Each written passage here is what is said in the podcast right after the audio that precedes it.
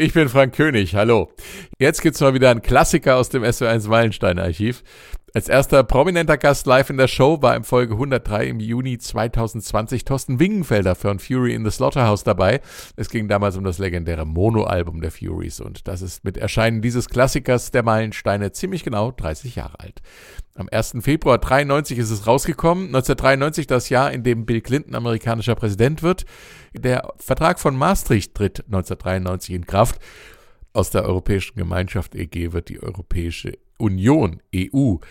In Deutschland werden 1993 fünfstellige Postleitzahlen eingeführt. Wer erinnert sich noch an Rolf, das alberne Werbemaskottchen der Post mit dem genauso albernen Werbespruch 5 ist Trümpf. 5 ist Trümpf! Und das ist lustig. Äh, nein. Das erfolgreichste Album des Jahres kommt von Mariah Carey und heißt Music Box.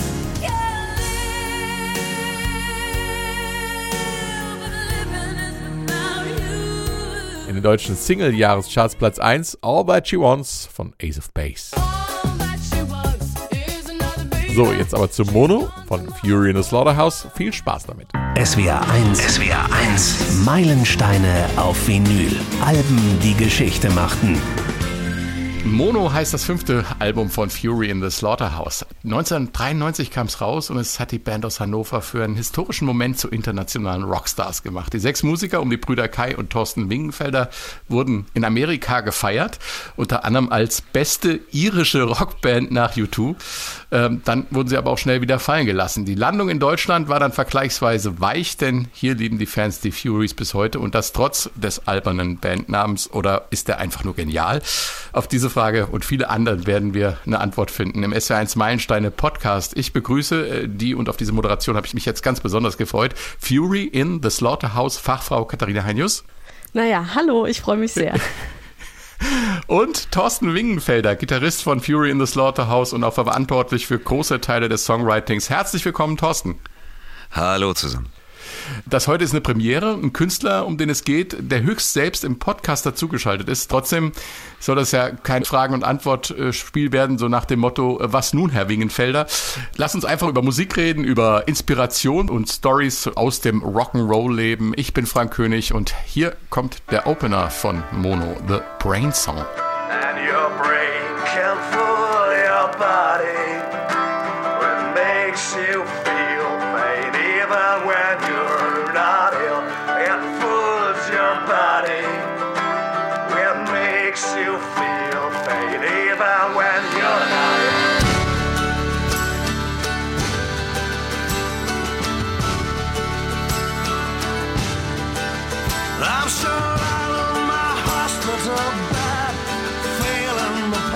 The Brain Song, der Opener vom Fury in the Slaughterhouse Album Mono. Übrigens mit Plattenknistern auf der CD. Das Vinylalbum ist heute übrigens einigermaßen schwer zu bekommen, Thorsten. Die Rubrik heißt ja eigentlich Meilensteine auf Vinyl.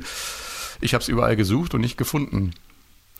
Das gibt's noch, es gibt's wahrscheinlich in irgendwelchen Portalen. Ich habe, glaube ich, noch selber, habe ich noch ein Exemplar, ich weiß es nicht.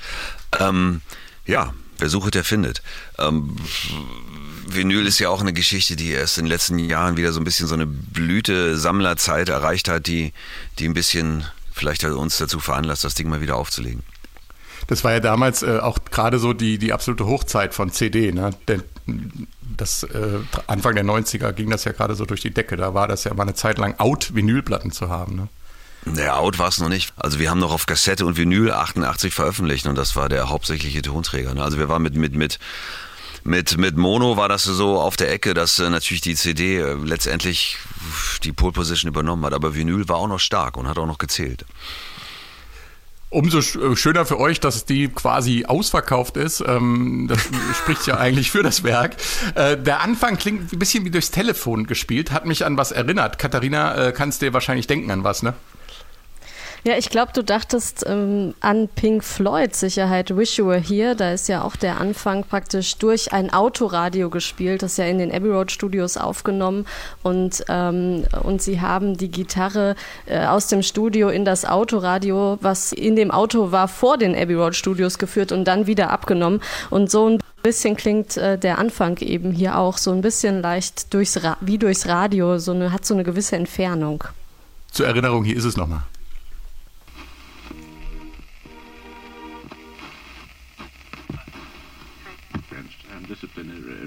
It mercifully.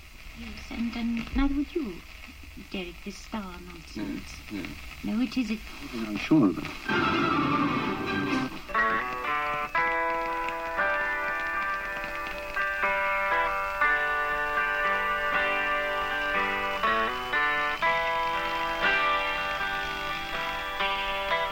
Pink Floyd, Wish You Were Here. Äh, sowas kann man natürlich ähm, assoziieren, dass das so ähnlich klingt. Ähm, aber Thorsten, ähm, das eine ist ja, was sich Journalisten darunter vorstellen, das andere ist, was Musiker sich selbst dabei gedacht hatten. Hattet ihr sowas in der Art äh, wirklich im Kopf damals oder war das eine Sache, die, die euch so angesprungen hat aus dem Nichts? Na, die Sache ist ja simpel. Äh, Wir wollten, wir wollten nicht mit der Tür ins Haus fallen. Wir, wir wussten, dass wir tolle Pop-Songs hatten und auch ein paar, paar Rocker. Aber wir wollten ein Intro schaffen. Damals, und eigentlich, ich tue das heutzutage immer noch, denken wir, denken wir immer an Alben. Und wir haben, und äh, wir wollten natürlich, wenn das Album Mono heißt, wollten wir Mono anfangen. Das ist es ja auch. Der Song ist am Anfang Mono. Und geht dann eben durch das Knistern auch natürlich auch irgendwie gerade direkt durch und dann geht's halt auf in Stereo. Das ist quasi wie so ein Intro. Ist so ein bisschen eine schöne Idee gewesen und wir wollten halt eben einen Opener schaffen für ein Album, weil wir noch an Alben gedacht haben. Und das war's dann. Ähm, der, das Interessante ist ja, es geht in beiden Songs im weitesten Sinne um Krankheit. Auch das ist eine Parallele. Ähm, äh, wie, wieso macht ihr einen Song mit Krankheit auf? Also bei Pink Floyd ist es Sid Barretts Psychose und im Brain Song geht es, glaube ich, um Krankheiten, die das Gehirn im, im Körper vorgaukelt. Habe ich das richtig verstanden? Naja, es sind ja immer Geschichten aus der eigenen Westentasche. Und äh, das ist ja. im Grunde Kai's, Kai's Story und, und manchmal ist es jetzt Kai hat ein bisschen manchmal so hypochondrische Momente und hat dann irgendwie, hat darüber einfach ein kleines Lied geschrieben, was wir nie, nie zu Ende geführt haben. Und wir haben das Ding eben benutzt als, äh, als Opener. Ne? Ob das jetzt ein Thema ist, was man in der Rockmusik für einen Popsong irgendwie benutzen sollte, ey, scheißegal. Gibt's, wir haben es, gibt, wir haben wir ja haben's- auch- da gibt es ja wir auch haben- keine Grenzen. Also, Ja, also wir das hatten- wäre noch wir schöner, wenn Pop wir haben- Grenzen hätte in der. Genau. Mir, mir reicht das immer schon, wie gesagt, wenn, wenn, wenn, wenn das eine authentische Nummer ist und wir das präsentieren können. Und ich mochte dieses irische Flair, weil wir das sehr, also das ist irgendwie, da sind wir ein bisschen zu Hause und wir wollten das unbedingt mal machen und die Nummer in dieser Kürze hat uns einfach gereizt, ähm, sie, sie zu machen. Es gibt die auch in länger, also es gibt die auch in einer, in einer akustischen Version als Stomper und das ist auch schön, ist auch geil, aber da beim Mono war es ein perfekter Opener für uns. Katharina, ähm, ins Ohr sticht ja sozusagen die Mandoline am Anfang und die war ja gerade um die Zeit äh, auch ganz schön in, ähm, in, auch bei anderen Bands, ne? Ja, das stimmt. Ähm, die hat äh, in den 70ern vor allem im Folkrock äh, ihren Siegeszug angetreten. Mike Oldfield hat 73 sie in Tubular Bells mit reingewurschtelt, allerdings eher als Rhythmusinstrument. Äh, man kennt sie ja sonst auch als Zupfinstrument, aber in der Popmusik ist sie eher im Rhythmus äh, zu Hause, auch bei Maggie May von Rod Stewart oder die Hooters in den 80ern, ähm, ganz viele Songs, Johnny B zum Beispiel, auch R.E.M., dann Anfang der 90er in Losing My Religion kommt sie vor. Also dieses, sie, sie verkörpert, verkörpert halt immer den, den Folk, die, eigentlich so die, für mich ist sie so ein schönes Instrument, was so auf die Basis, auf den, also sie, sie, sie, sie, sie lockert die Songs auf. Ich mag sie sehr, sehr gern. Und hier kommen zwei äh, Mandolinen-Songs aus Ende der, Mitte, Ende der 80er und Anfang der 90er. Hier ist Johnny B. und R.E.M. Losing My Religion.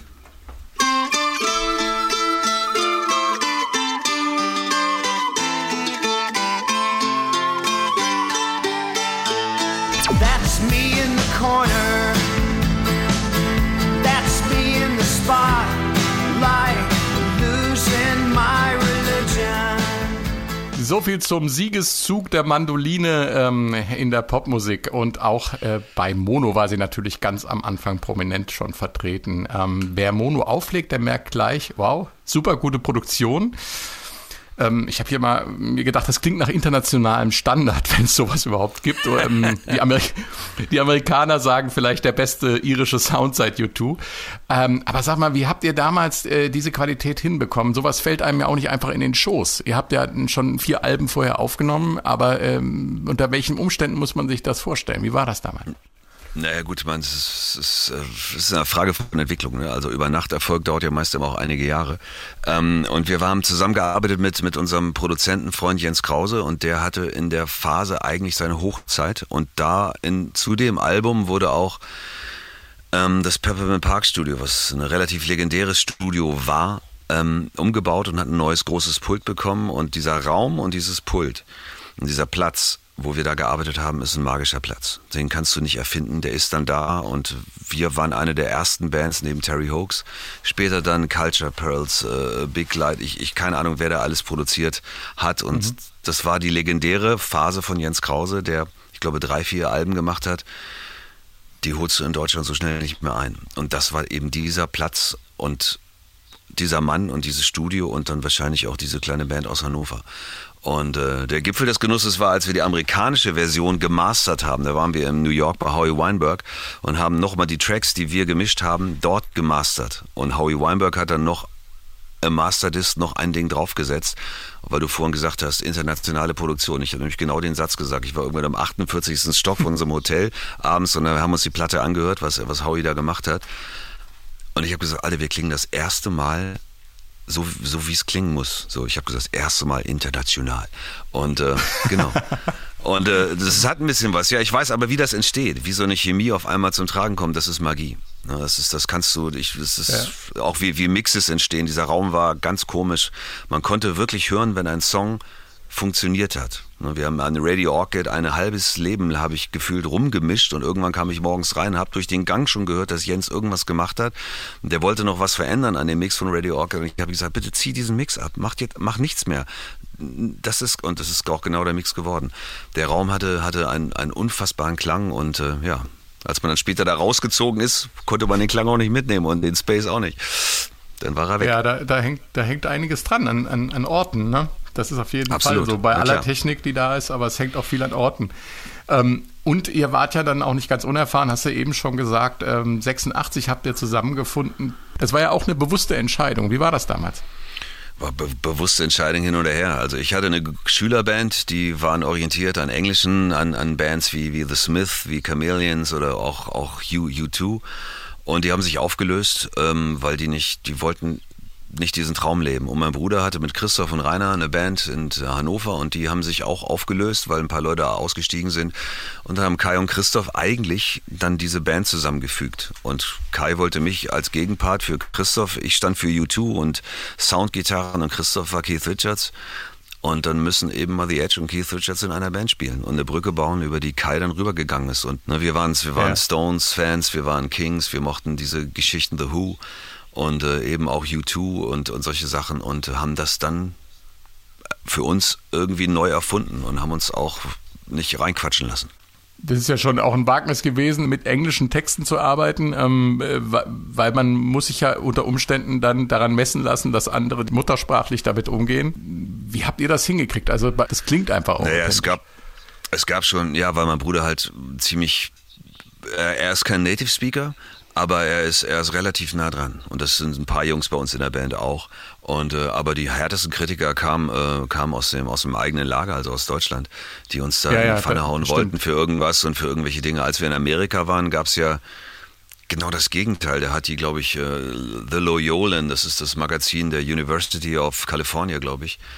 Die hat, äh, da, die haben uns dann nominiert für so einen Bob Dylan-Preis oder Kai. Also, also das ist vollkommen absurd. Ähm, weil wir halt gesellschaftskritische Texte schreiben und die gut, sehr, sehr poetisch und sehr knackig und klar manchmal darbieten und haben das total abgefeiert.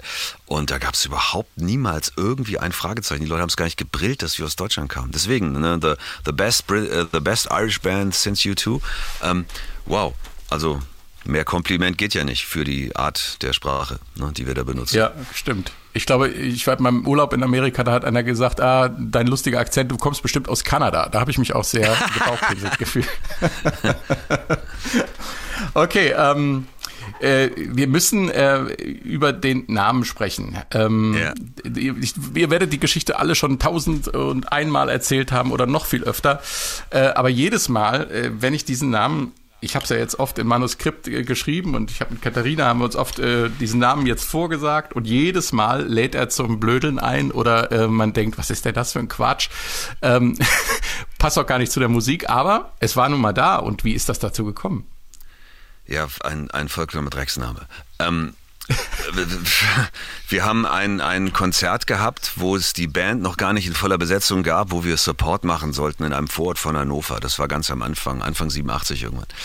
Und da brauchte man einen Namen für ein kleines Mini-Plakat, wie man sich das halt vorstellt, so ein Jugendraumding, wo wir das spielen sollten. Und Kai hat äh, einen Telefonanruf von Rainer, unserem Schlagzeuger, in Empfang genommen und war auf einer Party und hatte, glaube ich, auch schon was getrunken. Und äh, Rainer löcherte ihn, welch, wir brauchen einen Namen, wir brauchen einen Namen.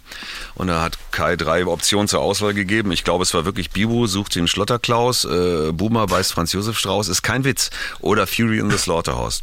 Und unser pragmatischer Schlagzeuger Rainer, den ich ja sehr mag, hat einfach gesagt, okay, C. so.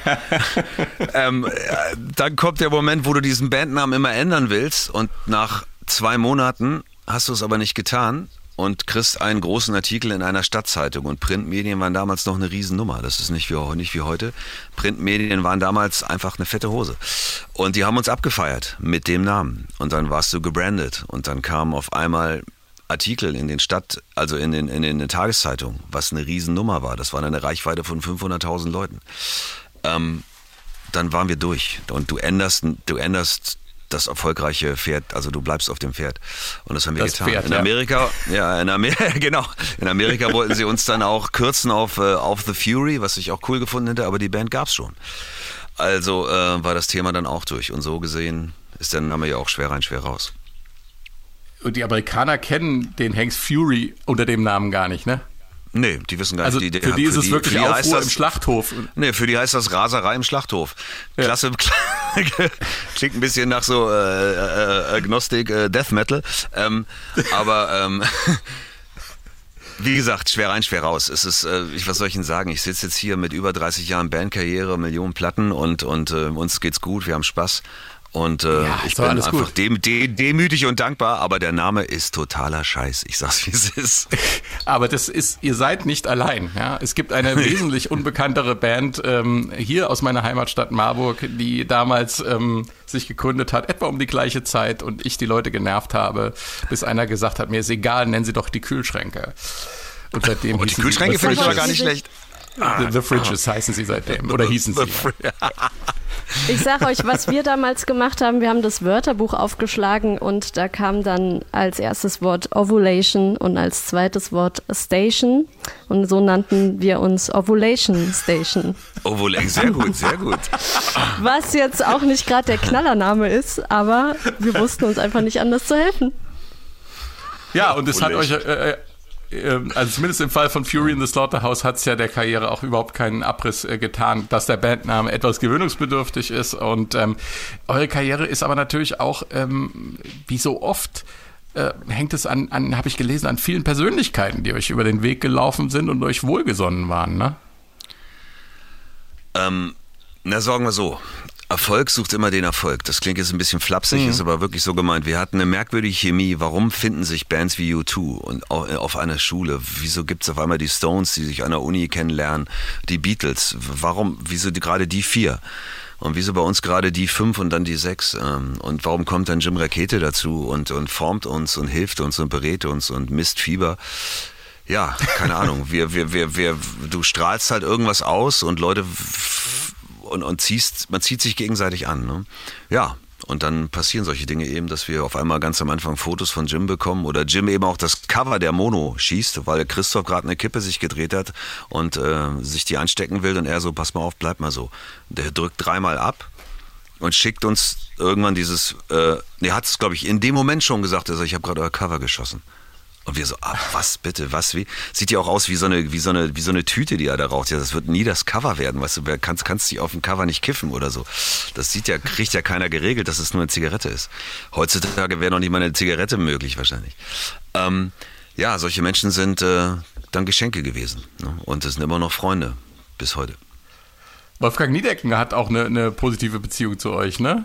Die, mit Bab wart ihr ja auch unterwegs. ja, Wolfgang Niedecken hat uns, der mochte Hooker Hey mit Bab, das war dann 91 und hat uns dann auf die Festivals mitgenommen, wo wir dann eben auch Dave Stewart und Bob Geldof kennengelernt haben und ist wirklich für mich und ist wirklich ein Freund, also wirklich ein Freund, die Familien sind befreundet seitdem und ähm, der hat aber auch protegierend die Hand über uns gehalten. Ne? Der kam zum Beispiel bei Interviews, die wir auf der Leipziger Festwiese ganz hinten gehalten haben, mit so einem Journalisten, kam er auf einmal an, hat sich dazugesetzt. Dem Journalisten ist fast, fast der Stift aus der Hand gefallen.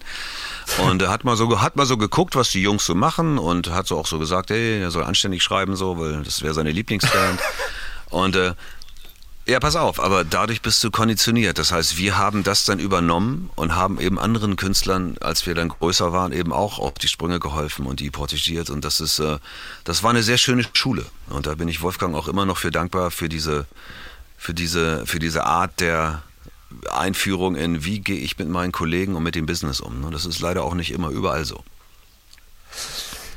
Mitte, Ende der 80er gab es in der norddeutschen Szene eine Menge hoffnungsfrohe Bands mit englischen Songs. Das waren zum Beispiel die Rainbirds aus Berlin.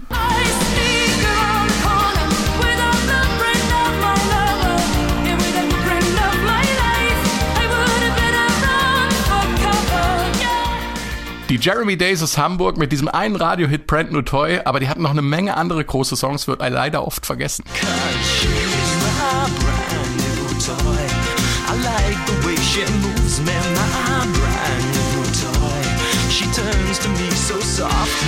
Und natürlich die befreundeten Lokalrivalen aus Hannover. Die waren überregional, vor allem mit der Coverversion von Depeche Mode Policy of Truth bekannt. Hier sind Terry Hawks. It's just time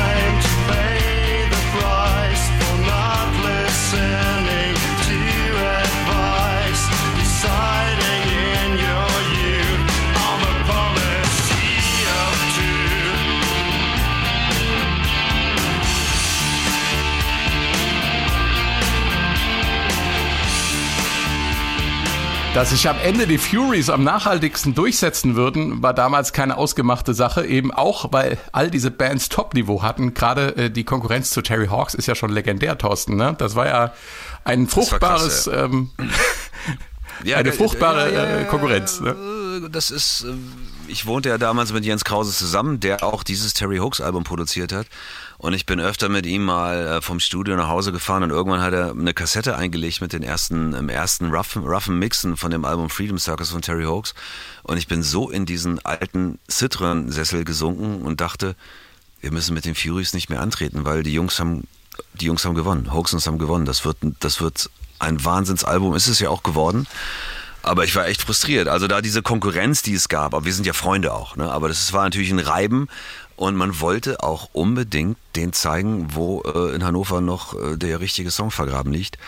Und ähm, wir haben, das hat uns motiviert. Als du damals in dem Citroën-Sessel äh, versunken bist, ist übrigens ganz schön fies, einen des, dann in den Citroën-Sessel zu, äh, zu setzen, weil da versinkt man ja besonders leicht drin. Ja, ja vor, allem, wenn's, ähm, vor allem, wenn es ein alter DS ist, der noch so schön wow. hinschaukelt. ein Traum, ein Traum, ja. Um zu versinken. Also, mhm. jedenfalls war das diese Nummer hier, Freedom Circus. I met a wizard the other day. Oh? What did he say? He said five men built a Freedom Circus. What? Don't believe everything wizards say. But listen!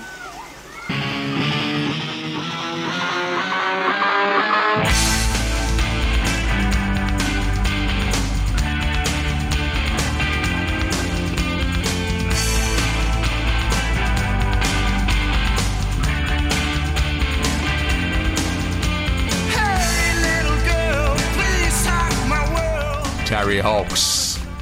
Damals äh, Konkurrenz, freundschaftliche Konkurrenz äh, zu Fury in the Slaughterhouse, auch eine ganz große Opener-Nummer, wie ich finde. Und Katharina, ja. da gibt's ja durchaus ähm, große Beispiele, wie sich Bands so gegenseitig befruchten, ne? Äh, ja, natürlich. Also ich meine, das beste Beispiel The Beatles Stones, ne? Also die Beatles haben eigentlich die zweite und die erste große erfolgreiche Single der Rolling Stones geschrieben. Später wurden sie als große Konkurrenten äh, dargestellt. Also da gibt's ja äh, viele, viele Beispiele in der Musikgeschichte. Ich würde noch an die Beach Boys denken, vielleicht im Vergleich zu den Beatles, ne? Die sind ja nur auch äh, versucht. Ja, natürlich, klar. in den DS-Sessel versunken, als sie Sgt. Pepper gehört haben, oder wie war das? Ja, oder McCartney ist äh, versunken, als er Pet Sounds gehört hat. Ähm, das war, glaube ich, die größere Krise. Ja, also Musik kann Konkurrenz sein, aber eben auch anspornen und äh, wenn dann noch Freundschaften dahinter stehen, äh, wie in allen diesen Fällen übrigens, ähm, dann ist es doch besonders schön. In Brain Song geht es um Krankheiten. Das war der Opener vom Fury-Album Mono. Auch ein Song um Krankheit ist Every Generation Got Its Own Disease, sagt ja schon der Name. Hier kommt Every Generation Got Its Own Disease. Baby, every generation got its own disease.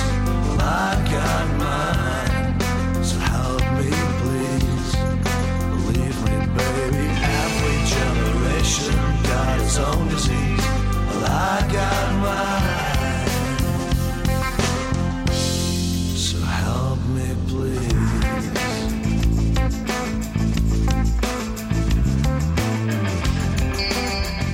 Every Generation Got Its Own Disease. Ähm, jede Generation hat ihre eigene Krankheit. Äh, davon können wir im Moment auch ein Lied singen, sozusagen. ähm, übrigens, wunderbare Gitarrenarbeit. Gefällt mir sehr gut, äh, wie du da die Spannung aufbaust und hältst in dem Song. Äh, können wir gleich nochmal drüber sprechen. Aber jetzt erst nochmal zu Covid-19, Katharina. Darum geht's ja eigentlich gerade nicht. Ne? Also wir denken jetzt irgendwie, man muss äh, Plastikhandschuhe tragen ne, in dem Song und so. Ich habe mich sofort in die Jetztzeit gesetzt gefühlt, aber es geht um eine Krankheit der 90er und 80er, ne? Ja, und da sollte man Kondome tragen. Es geht nämlich um AIDS, ähm, gerade Anfang der 90er. Für mich ist das einer der besten Fury-Songs. Ich, ich liebe diesen Song. Ich sitze manchmal im Auto und mache das ganz laut, ne? wenn ich so auf der Autobahn unterwegs bin, denke so, ja, und ich, damit fahre ich jetzt, weil der geht mir direkt in die Brust, ins Herz. Diese Spannung, die aufgebaut wird durch dieses relaxte, die, die, dieser Bass, dieser treibende Bass und diese hypnotisierende Gitarre, dieses Riff. Ich Ja. glaube, Christoph spielt's, Thorsten, ne? Genau. nicht du. Ähm, Okay. Und, Da- und dass, dass ich da so gut, da dass wir ja durch... zwei Experten Für mich ist dieses hypnotisierende Riff besonders wichtig in diesem Song, weil es praktisch diese Krankheit symbolisiert, die ja überall da ist, man sieht sie nicht und sie schlängelt sich so durch die Gesellschaft und ebenso schlängelt sich auch dieses Riff, was von Christoph gespielt wird, die ganze Zeit mit durch den Song und es taucht immer mal wieder auf. Es, es gehört nicht richtig dazu, aber es, es muss auch unbedingt da rein, ja, weil, weil es eben ähm, da so si- sich, so sich so durchwabert, wie eben, wie eben diese Krankheit, die sich auch so durchwabert. Und ich finde, da merkt man, ähm, wie gut die Furies ähm, es einfach verstehen, Text mit der Musik zu kombinieren und die Musik nicht einfach nur so im Raum stehen zu lassen oder eine Musik zu kreieren und dann irgendwie den Text, irgendeinen Text drauf, sondern Musik und Text sind einfach eine Einheit und das spürt man an diesem Song.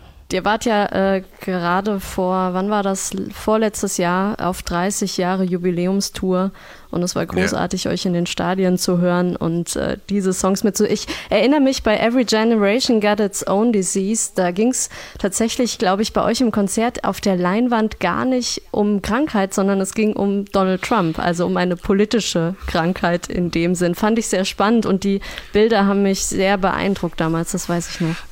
Ja, wir haben ja mit, mit, mit Heger äh, jemanden, der auch äh, für Bands wie Rammstein arbeitet, der die, die Walls halt macht und die künstlerische Umsetzung auf unserer Leinwand und der hat das quasi je, bei jedem Gig abgedatet und neu gemacht und mit Kai zusammen besprochen. Und so ist dieser Song relevant. ne? Und wenn wir dieses Jahr gespielt hätten oder nächstes Jahr spielen werden, wird es wieder ein neues Video sein von Heger und es wird immer aktuell sein und du kannst dich dann da in dem Song wiederfinden, wenn du dich da wiederfinden möchtest. Auf alle Fälle können wir uns da wiederfinden als Band mit dem, was wir sagen wollen, weil es ist dann eben nicht der gesprochene, erhobene Zeigefinger, sondern einfach, einfach ein, ein, ein Film zu einem Song, den du so benutzen kannst, dass er dich vielleicht anregt oder vielleicht auch aufregt. Die Single lief damals gut in den Vereinigten Staaten. Ähm, das ist ja wirklich was Besonderes. Äh, haben nicht so viele deutsche Bands geschafft, nach Amerika zu gehen und da auch durchzustarten. Äh, wie habt ihr es damals geschafft? Wie kommt eine äh, englischsprachige Gitarrengruppe aus Deutschland ähm, in die amerikanischen Rockradios äh, und das gerade mitten in der, ja, wie soll ich sagen, Crunch-Welle in den USA? Nicht, nicht, äh, nicht über die deutsche Initiative. Es war eigentlich ganz stumpf so, dass es einen, einen niederen A&R gab bei der RCA in New York, der äh, deutsche Wurzeln hat, und zwar in Hamburg und Dortmund. Und der war 1993 auf Familienurlaub in Deutschland. Und wie der Ami so ist, Pflicht, pflichtbeflissen, ist er in zwei Plattenläden, und zwar in Hamburg und, glaube ich, Dortmund reingegangen und hat einfach stumpf gefragt, was ist die beste englischsprachige deutsche Rockband im Augenblick.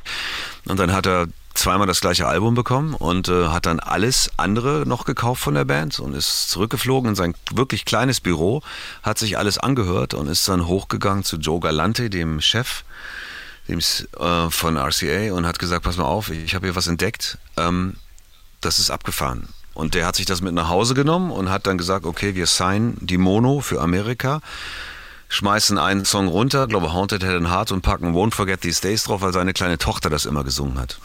So, und dann sind zwei Amerikaner rübergeflogen, die, unter anderem eben auch Tom, Robin, äh, Tom Robinson, der auch die Dave Matthews Band gesigned hat und sowas und haben sich ein Konzert in Köln angeguckt und haben uns quasi dann sofort im Backstage gesagt, so Leute, ab jetzt wird sich euer Leben verändern was es sich auch kurz, wow. was auch kurz so passiert ist.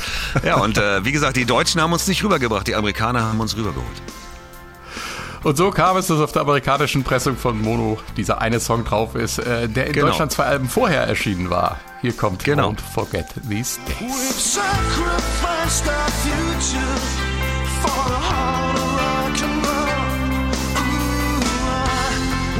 forget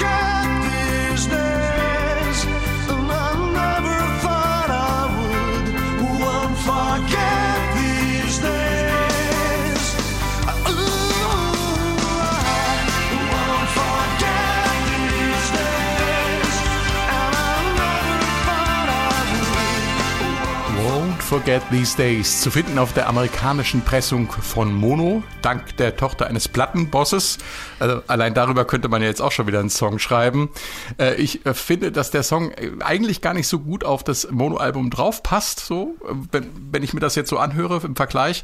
Ähm, aber das ist ja nicht ungewöhnlich, dass äh, die amerikanischen Alben anders sind als die in Europa. Katharina, da gibt's ja eine längere Geschichte zu. Das ist ja eigentlich gang und gäbe, ne? Ja, natürlich. Also die, gerade die britischen Bands haben in Amerika oft dann Platten veröffentlicht mit Singles, die halt schon in Europa irgendwie gut oder besser liefen. Also ein äh, berühmtes Beispiel ist ein Beatles-Album With the Beatles ist so in den in den ähm, in Großbritannien erschienen, in äh, den USA dann ein paar Monate später unter dem Namen Meet the Beatles und da war dann plötzlich I Want to Hold Your Hand drauf, was also in der vorherigen Ausgabe überhaupt nicht drauf war. Ähm, also das hat man auch dann schon ein bisschen so vom Markt abhängig gemacht, was dann eben gut, gut läuft oder gut gelaufen ist, in diesem Zeitversatz der Veröffentlichung eben. Aber ich muss sagen, zu Won't Forget These Days, ich habe gerade festgestellt, das ist der zweite Song, der immer bei mir im Auto läuft, wenn ich mal laut mitsingen will. da passt ja auch wieder ganz gut, ne? Ähm, dieses Ding ist dann in Amerika wirklich auch durch die Decke gegangen. Mono war ein echter Erfolg und äh, euer Empfang in New York, wie muss man sich den vorstellen? Wie seid ihr da drüben angekommen? Ja, wir hatten ja das ging ja quasi alles in, parallel in Echtzeit. Das heißt, das, was da drüben passiert ist mit uns, haben wir nicht so richtig mitbekommen, weil das, ja, keine Ahnung, es gab jetzt auch kein Internet in der Zeit oder da hat uns keiner jetzt Zahlen übermittelt und das, äh, wir kamen halt rüber, sind abgeholt worden von einer großen Stretch-Limo mit unserem Zeug und äh, sind dann nach Wie äh, Manhattan reinge naja gut, das ist, das ist ja nichts Wildes, aber für uns natürlich eine Riesennummer und dann ähm, nach Manhattan reingefahren zu unserem Hotel und im in der Stretch Lomo lief dann eben Every Generation, Got Its Own Disease, äh, über oh. die Anlage da und ich dachte, naja, okay, alles klar. Und dann habe ich dann dem Fahrer gesagt, er könnte das irgendwie wissen wir, ist alles nett und man kann ein bisschen leiser machen und sowas. Äh, und er fragte, warum? Und ich meinte, ja, das ist ja toll, dass die Plattenfirma hier unseren Song spielt. Er so, nee, das ist nicht das Radio. Und ich so, oh. Und, sagte, äh, und, und dann fragte er nochmal, das seid ihr? Ja, das wäre unser Song. Er so, ey, ihr seid irgendwie in der Nummer da, wo Scott Muni übrigens dann seine Sendung hat, der große alte, der auch die Stones das erste Mal hatte in den Staaten, das, da seid ihr Hörer Nummer eins, ne, seit zwei Wochen. Und ich so, what? Und dann waren wir in den wichtigsten zwei Rock-Radiostationen von New York City, waren wir Hörer Nummer eins. Ne? Und dann wirst du erkannt auf der Straße und äh, hast so ein bisschen dieses Gefühl von, ja, in zwei Jahren sind wir im Madison Square Garden. Ähm, das war schon für so kleine norddeutsche Jungs schon eine Riesenwelle. Also wir waren an der Ostküste, dann auch Boston, Philadelphia, da waren wir schon, wir waren da, würde ich sagen. Und äh, Amerika ist dann auch wirklich groß und die Tourneen sind dann auch wirklich lang. Und ja. äh, das war schon, war schon, war schon ein merkwürdiges Erlebnis.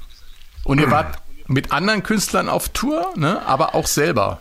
Alleine. Ja, ne? das ist, ja, ja, das ist, ja, wir waren mit Meatloaf auf Tournee, was aber nicht so ganz einfach ist. Also war toll, weil wir große Arenen gespielt haben, teilweise Indoor-Fußballstadien äh, mit, mit 30.000 Leuten oder ähm, eben Hallen, Hallen in, in, in Minneapolis äh, mit, mit 16.000. Das waren so die normale Größe zwischen 10 und 15.000 der Arenen oder Outdoor-Arenen auch.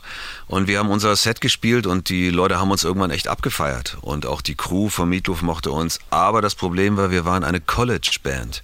Wir wurden im College-Radio gespielt und das ist ein wichtiger Markt. Und wir waren im übertragenen Sinne, meine ich jetzt nicht despektierlich, aber mit Roland Kaiser unterwegs. Und, äh, und Radiostationen haben uns dann an, aufgehört zu spielen. Also College-Radiostationen. Weil das gesagt, oh, Zielpublikum einfach von Meatloaf ein ganz anderes ja, die, die sind da, genau, die sind relativ radikal, die sind mit Miethof unterwegs, jetzt nehmen wir sie mal irgendwie vom Sender. Und äh, aber das war für uns die einzige Chance, mal durch das Land zu touren. Und dann äh, sollten wir an die Westküste, da waren die Verkäufer aber schlecht von Meatloaf und dann kam, äh, glaube ich, Cheap Trick dazu und wir haben dann unsere eigene Tournee gestartet und haben dann mit den jungen Green Day gespielt, mit Collective Soul und dies und das und hatten erste eigene Clubshows und dann erste eigene volle Clubshows wie Fastlane in Boston, was wir ausverkauft haben. Das war schon, war schon eine Bombe. Also wir waren ja insgesamt, ich glaube, einmal drei Monate und einmal zwei Monate drüben. Aber nur Ostküste und Mittlerer Westen. So, und warum seid ihr jetzt immer noch in Hannover? Wie, wie kam das? Weil wir überlebt haben. Du, die Frage, die Frage, die Frage ist gar nicht, ist gar nicht so, gar nicht so lustig. Also wenn wir nach Hause gekommen wären, hätten nicht gleich The Hearing in the Sense of Balance gemacht, sondern hätten Urlaub gemacht und wären nochmal rüber für vier Monate an die Westküste. Hätten wir wahrscheinlich das nächste Album in Los Angeles produziert mit Brandon O'Brien oder Aha. Michael Beinhorn und ich wäre wahrscheinlich dann irgendwann mal bei meinem Fotografenfreund Olaf Heine in die WG gezogen mit der Gitarristin von Dave Stewart was es als wirklich als Angebot so als Idee gab, ähm, dann wäre ich wahrscheinlich gar nicht hier am Sender, wahrscheinlich schon tot oder in irgendeiner Rehabilitationsklinik für Alkohol. Ich habe keine Ahnung. Ähm, Und es ist, es, es hätte unser Leben ganz anders gestaltet. Äh, Es ist nicht dazu gekommen und möglicherweise ist es auch genau richtig so. Gab es da jetzt, mal abgesehen davon, ähm, dass ihr wieder zurückgegangen seid, aber gab es da jetzt Ja. einen, einen Grund für? Dass es nicht Dass so wir gekommen ist, oder habt ihr gesagt, ne? wir wollen es gar nicht? Oder? Naja, es gab Stimmen in der Band, für die war das zu krass und es gab Leute, die wollten unbedingt, fanden das spannend. Wir, äh, Amerika hat uns auch ziemlich kaputt gemacht. Also wir haben uns geprügelt, wir haben Flaschen nach, nach uns geschmissen, wir haben uns in ein Hotelzimmer eingeschlossen, zwei Tage. Und die ganze Rock'n'Roll-Nummer, die man hier so immer mal so liest und denkt, Sex and Drugs und Rock'n'Roll, was ist so eigentlich hier in Deutschland in der Form, ja, gibt es vielleicht, aber ich habe es nie so gesehen. In Amerika gibt es das alles und zwar vom ersten Tag an in einer Form, dass du dich wegschmeißt. Also du, ich hab, für mich war das zu viel. Ich wusste gar nicht, was das alles soll. Hatte für mich auch wenig mit Musik zu tun zum Teil. Ich bin da eher so ein bisschen U2-Style und halte das, versuche das von mir fernzuhalten, weil ich genau weiß, dass es mir nicht gut tut. Aber diese ganze Mythos-Geschichte, die gibt es da. Und wenn du da lange unterwegs bist, sehr lange mit Erfolg, dann frisst sich das auf. Ne? Und da muss man, muss man, muss man eben schauen. Wir sind zurückgekommen, weil wir ein Album machen mussten weil wir eine ausverkaufte Tournee hatten im Jahr drauf und haben das dann halt durchgezogen. Hm. Und dann sind wir 95 nochmal rüber und wir haben eine Radioshow, also eine Show gespielt, wo die wichtigsten Radiosender in New York und Alabama zusammengekommen sind und haben sieben Bands, die ausgewählt wurden, beurteilt und die Band, die dann gewonnen hat, das war so ein Contest quasi, äh, die hatte Nationwide Radio bekommen und das war damals eine Band, die hießen Catherine Wheel und wir waren, glaube ich, zwei oder drei. Und ich witzig, ich weiß noch, ich habe unten gespielt und oben stand über mir Pete Townsend und hat zugeguckt, weil die hatten gerade irgendwie das Tommy Musical oder irgendwas haben sie gerade aufgeführt. Und ich hatte da meine mit der Nase, die ihm auch nicht unähnlich ist, und mit meinen Townsend-Flügeln da unten alles gegeben. Und er hat wahrscheinlich auch gedacht, wer ist denn der Spinner da unten? Aber wie gesagt, aber Catherine Wheel haben gewonnen und die hatten dann auf einmal, ich glaube, eine Top Ten. In den So Billboard kann es gehen. So kann es gehen. So kann's Wie, gehen. scho- wie gut, dass ihr wieder zurückgekommen seid. ähm, Ja, sonst hätten wir uns nie auf die, auf die Deutschen. Ja, genau das zum einen. Und zum anderen, ihr seid ja auch wirklich eine Band, die sich ihr Publikum, also man kann es ja gar nicht anders sagen, ihr habt euch wirklich, ihr habt euch abgerackert, ihr habt euch euer Publikum erspielt. Ihr seid wirklich ab dem ersten Moment eine hervorragende Liveband. Und das ja auch immer noch. Und das Faszinierende finde ich an, an euren Songs, also gerade auch bei Won't Forget These Days, über, über den Song, den wir ja gerade den wir gerade gehört haben oder gerade gesprochen haben, ähm, das ist ja eine Hymne geworden, ohne dass es eigentlich ein Hit wurde. Und das ist bei euch ja tatsächlich das Erstaunliche, dass viele so eurer Songs ganz große Hymnen sind für die Fans und für euer Publikum, ohne dass sie große Hits waren. Und das finde ich ganz, ganz besonders und bemerkenswert. Ja, Time to Wonder war nie in den Charts, Won't Forget auch nicht. Ähm, Every Generation war in Deutschland eigentlich ein Flop. Der erfolgreichste Song von uns war, ist auch von Mono dann, ist eben auch nicht von uns, sondern von McGinnis Flint, ist When I'm Dead and Gone. Das war die erfolgreichste Single, die wir hier hatten. Und äh, wir, wie gesagt, wir sind, wir sind auch kein, wir sind nicht im One-Track-Business. Wir sind eine Band und wir sind auch ein Erlebnis. Ne? Und äh, wenn du uns auf der Lorelei siehst oder so, absolut, absolut, dann kriegst, dann, dann schnallst du irgendwie, wir, dann, dann bemerkst du, ah, Soundtrack und Lebensgefühl für viele Leute ne? und, und ein Lebensbegleiter mit der Musik. Das lässt sich manchmal nicht so einfach ins Radio bringen oder auf ein Video pressen oder irgendwie auf einen Song reduzieren.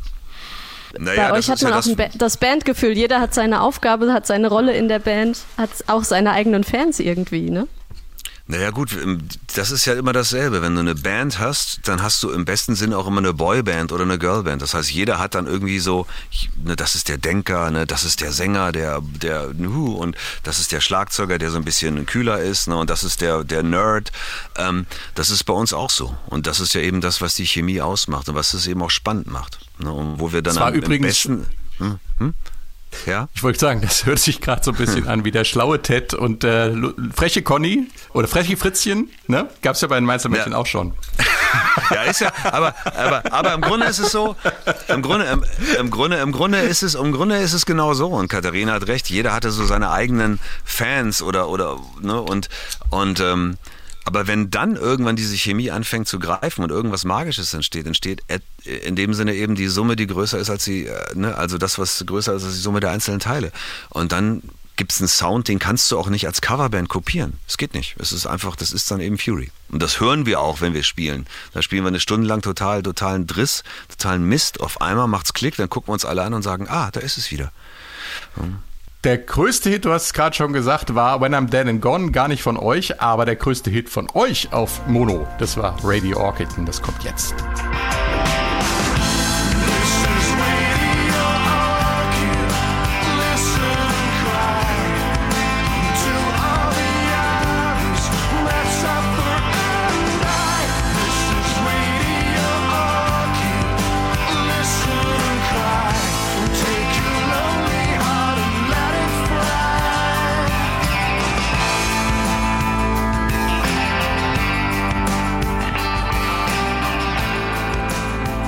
Radio Orchid, das Lied von der einsamen alten Witwe, die mit ihrem Erbe eine Radiostation kauft, um mit der Welt in Kontakt zu treten. War damals übrigens auch äh, sehr erfolgreich bei uns im Radio mit diesem Remix von Moose T.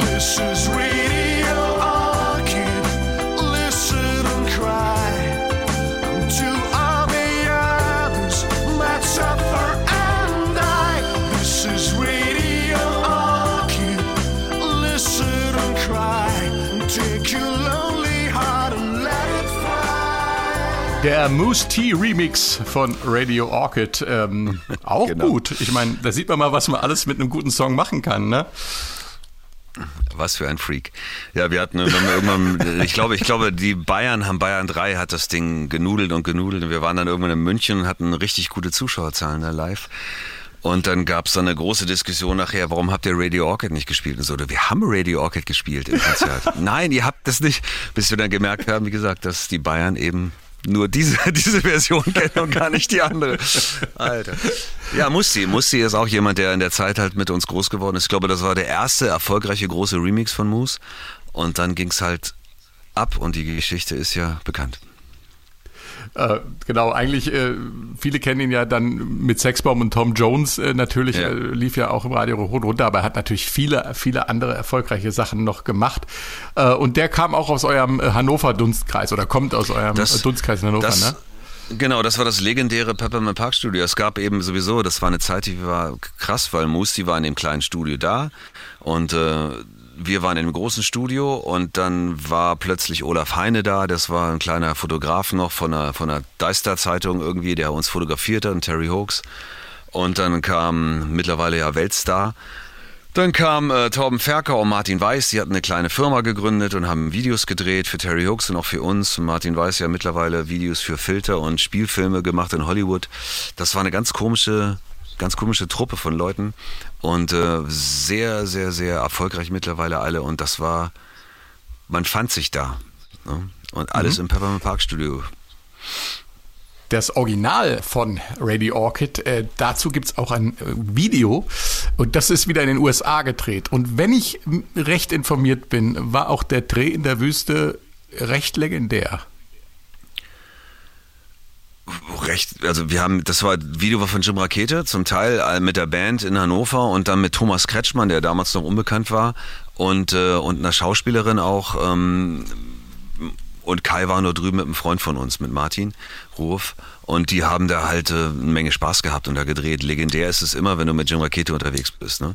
Ähm, Ich hörte davon, dass irgendwie Sonnencreme vergessen wurde und äh, äh, Getränke. Kann das sein? Das habe ich auf eurem Hörbuch gehört. War das dieser Dreh? Oh Gott, das weiß ich nicht mehr. Da, ich war ja Okay, nicht also dabei. ich hab lassen wir das. Ich habe in Das, der äh, Biografie einen, äh, einen, äh, eine, was Lustiges gelesen in eurer Biografie, Ja. Fury in the Slaughterhouse. Scheiß Rock'n'Roll heißt die. Kam, glaube ich, Ende der 90er raus. Ähm, und da war eine süße Geschichte bezüglich dieses Videodrehs und da ging es um eine 50er Jahre Lampe, die Kai anscheinend mitgeschleppt hatte und bei jedem Zoll, an jedem Zoll, bei jedem Zollbeamten irgendwie die große Frage war, was ist eigentlich in dieser Lampe, weil die eigentlich so kaputt und alt aussah, dass die, dass man sich fragte, warum jemand mit so einer Lampe reist. Aber die spielt wohl eine ziemlich zentrale Rolle in diesem Video. Das ist im Grunde die Studiolampe aus dem Peppermint Park Studio, wo Kai seine Texte geschrieben hat. Olaf Heine hat damals legendäre Bilder gemacht davon, wie Kai mit dieser Lampe einen Text, also Texte schreibt. Und das ist, äh, die, seitdem hieß das Ding, ich glaube, weil er auch Radio Orchid da zu Ende geschrieben hat, die Radio Orchid Lampe. Und äh, ich weiß nicht, wie man auf so eine bescheuerte Idee kommt, diese Lampe da mitschleifen zu müssen. Aber die sollte dann irgendwie zweimal im Video irgendwie an- und ausgemacht werden und man guckt dann sinn, sinnschwanger so halb vorbei. Ähm, und ich glaube, sie ist auch im, wirklich im Video drin. Ja, äh, was macht man nicht alles? Vielleicht ist es Kunst. einfach auch ein magischer Gegenstand. Ja? Wir hatten es ja vorhin von magischen ist- Orten. Ja? Und dann ist diese Lampe vielleicht ist- ein magischer Gegenstand. Diese Lampe ist mit Sicherheit ein magischer Gegenstand. Wer weiß, was sie alles noch kann, wenn wir dran reiben. Ähm, Und Frank, und Frank, dieser Song ist doch eine, eine echte Hymne für uns als Radiomacher, oder? Also ich würde das sofort machen. Wenn ich äh, Geld irgendwie bekäme, Wenn du alt eine bist, eigene eine Radiostation auf, genau, dann, dann, dann, dann mache ich das genauso, um, um praktisch nicht einsam zu sein, weil das ist ja der Grund. Das ist der Grund, warum wir Radio machen. Äh, weiß ich nicht. Also vielleicht Nein, auch, weil der Grund da für die Dame, das Radio zu kaufen. Ach so, ja, natürlich.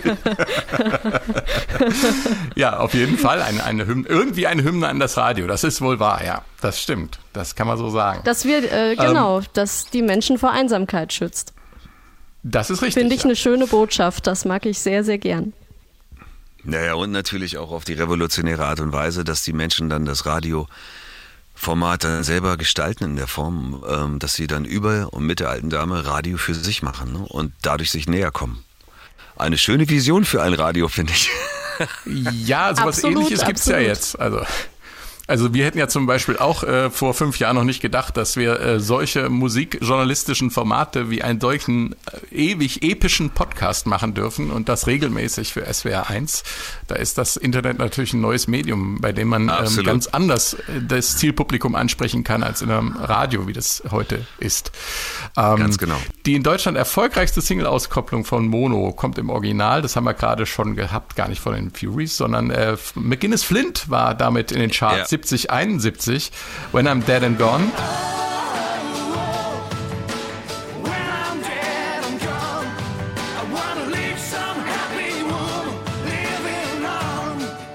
Ähm, wie seid ihr ausgerechnet auf die Nummer gekommen, gekommen? Hattet ihr die schon länger im Live-Repertoire oder wie, wie, wie seid ihr drauf gekommen? Ein Hit von Nee, 70, nee. 71?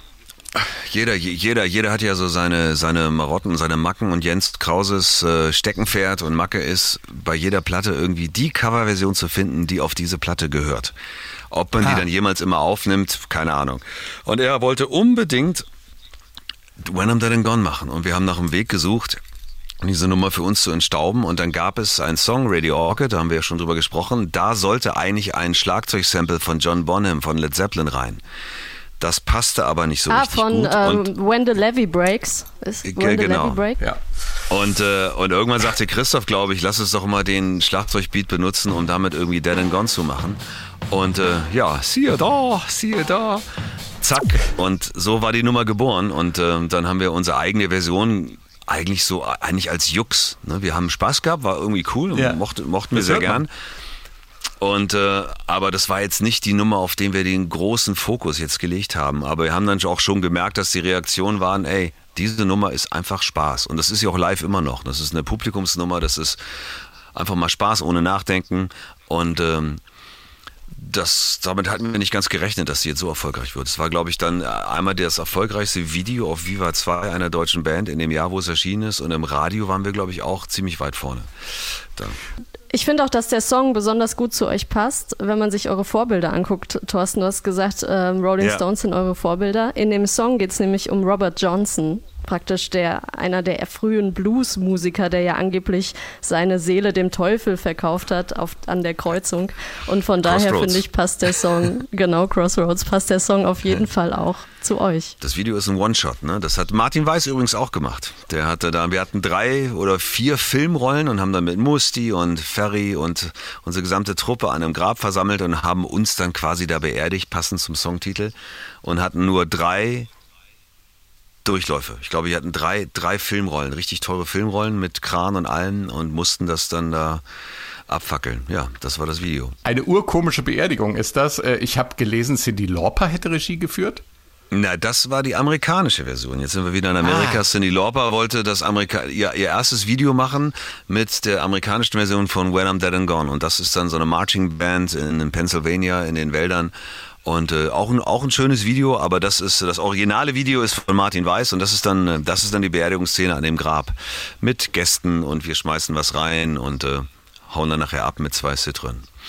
Da waren sie wieder, die Citroens. Und äh, das war Genau. Das war unser SW1 Meilensteine Podcast zum Mono von Fury in the Slaughterhouse. Ich da- bedanke mich ganz herzlich fürs Mitmachen bei Katharina Heinius Sehr, sehr gern, hat mir viel Freude gemacht heute. Und natürlich auch bei Thorsten Wingenfelder. Klasse, dass du mitgemacht hast. Äh, vielen Dank.